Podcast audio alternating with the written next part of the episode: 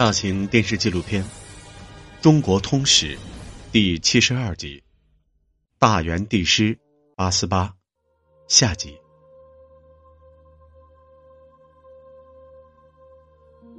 公元一千二百六十九年，八思巴重返大都，他向忽必烈进呈了这份特殊的礼物——蒙古新字。忽必烈下令将这种文字确定为。国家法定使用文字，在全国推广，在各地设立了蒙古自学与蒙古自学教授，规定自今以往，凡有喜书颁降者，并用蒙古新字，仍各以其国字附之。以后又禁止称八思巴字为蒙古新字，而竟称其为蒙古字。大元国字，八思巴字，是中华民族文字历史上的一次创举。八思巴字可以直接转写藏语，也可以准确的拼写汉语，开创了用拼写记写汉字的历史。同时，也可以译写各民族语言，是将中华民族主要的几种语言文字统一化的。一次可贵常识，至今我们在元朝的诏纸、公文、印章、牌符、钱币乃至器皿上，都能见到八思巴字。由此可见，这种文字在元朝时的推广程度。公元一千二百七十年，八思巴再次给忽必烈传授神圣灌顶，为感恩八思巴造字之功和灌顶之恩。忽必烈晋封其为帝师，颁赐六棱玉印。从此，帝师作为常设职位，在元代一直存在，共历任十四任。荣膺帝师者，都是萨迦昆氏家族成员或八思巴的弟子。帝师作为皇帝精神上的导师，首要职责是向皇帝传授佛法。祈祷皇室福寿，保佑元朝国运昌盛。元朝历代皇帝均受帝师佛戒，逐渐形成定制。而帝师八思巴以慈悲为怀，利益众生，倡导以教化为主，对忽必烈的施政产生了多方面的影响。为元朝宫廷讲授佛法，也是帝师的一种重要职责。八思巴曾多次为元朝皇室成员讲授佛经，他后来给忽必烈太子真金讲经的内容，还编为《张所之论》，并被译为汉语，由元朝政府明令收入大藏经，在全国颁布。八思巴主张各种教派彼此平等、和平相处，忽必烈一度打算独尊萨迦派。八思巴却劝其最终放弃此举。在萨迦寺，每天都会有从藏区各地前来朝圣的信众。那些千里迢迢远道而来的信众，来到萨迦寺，一定要做一件事，那就是祈请这里的僧人吹响萨迦寺白法螺。这个白法螺，正是由元朝皇帝忽必烈作为供养。正式赐给元朝帝师八思巴的。帝师实际上是西藏地区政教合一的最高行政领袖。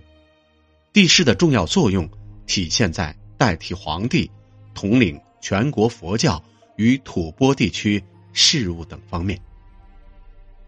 忽必烈受灌顶礼时，便与八思巴议定：吐蕃之事细听上师之教。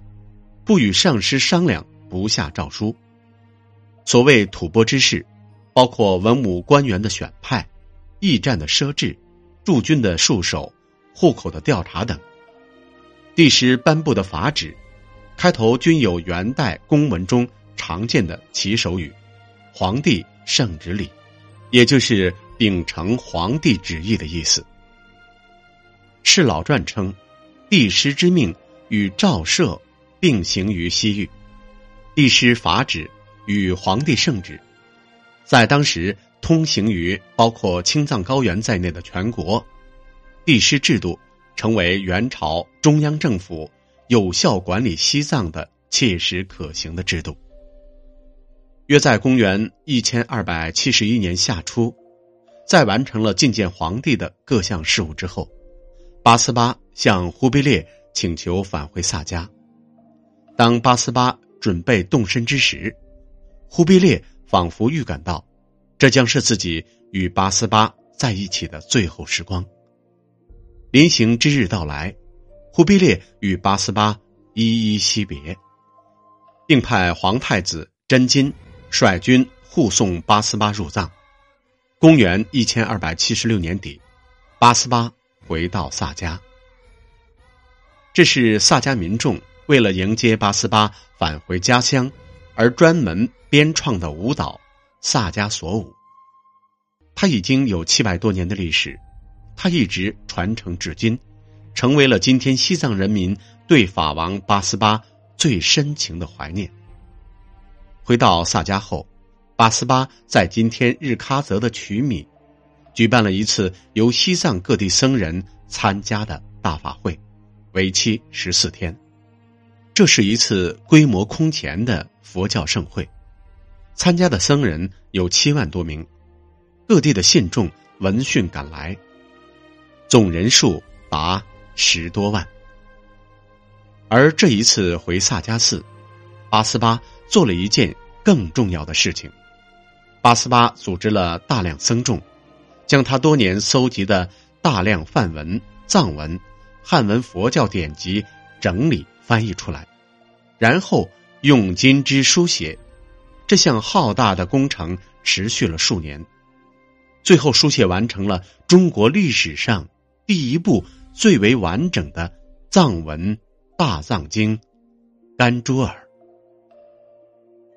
甘珠尔》依佛教说法，共八万四千部，为中华民族文明史留下的一笔无价财富，历经岁月蹉跎。如今，萨迦北寺的藏书已随着寺庙的毁坏而灰飞烟灭，南寺大殿经墙的藏书，则仍旧保留了两万多函。萨迦寺因此享有“第二敦煌”之美誉。公元一千二百八十年十一月二十二日，一代法王众生护主大元帝师八思巴，在萨迦南寺圆寂。享年四十六岁。八思巴法王圆寂的消息传到大都，忽必烈悲痛万分。他赐封八思巴，皇天之下，一人之上，开教宣文，辅治大圣，智德普觉，真治佑国，如意大宝法王，西天佛子，大元帝师。公元一千二百八十二年。忽必烈下令，在大都为八思巴建造规模宏大的真身舍利塔。公元一千三百二十年，元英宗下令，在全国各地普建帝师殿，供奉八思巴。特别规定，帝师殿的规格要比祭祀孔子的宣圣庙大，这是中国历代王朝所绝无仅有的现象。八思巴在元朝的崇高地位由此。可见一斑。八思巴不仅是藏传佛教的一代法王和著名的宗教活动家，更是一位对巩固西藏地区与中央政府的关系、促进汉藏、蒙藏经济文化交流、推动祖国统一和历史发展做出过杰出贡献的政治家。纵观其一生，不愧为中华民族历史上的杰出人物。萨迦寺一年一度的为纪念八思巴的大法会正在举行，所有的僧侣都会向他们的第五组八思巴祈请。他们一直在沿着八思巴和他的伯父萨迦班智达指引的方向前行。迦阳喇嘛也正是他们其中的一员。也许，在下一次纪念八思巴的法会上，嘉阳喇嘛撰写的。八思巴传记将会呈现给这片神圣的土地。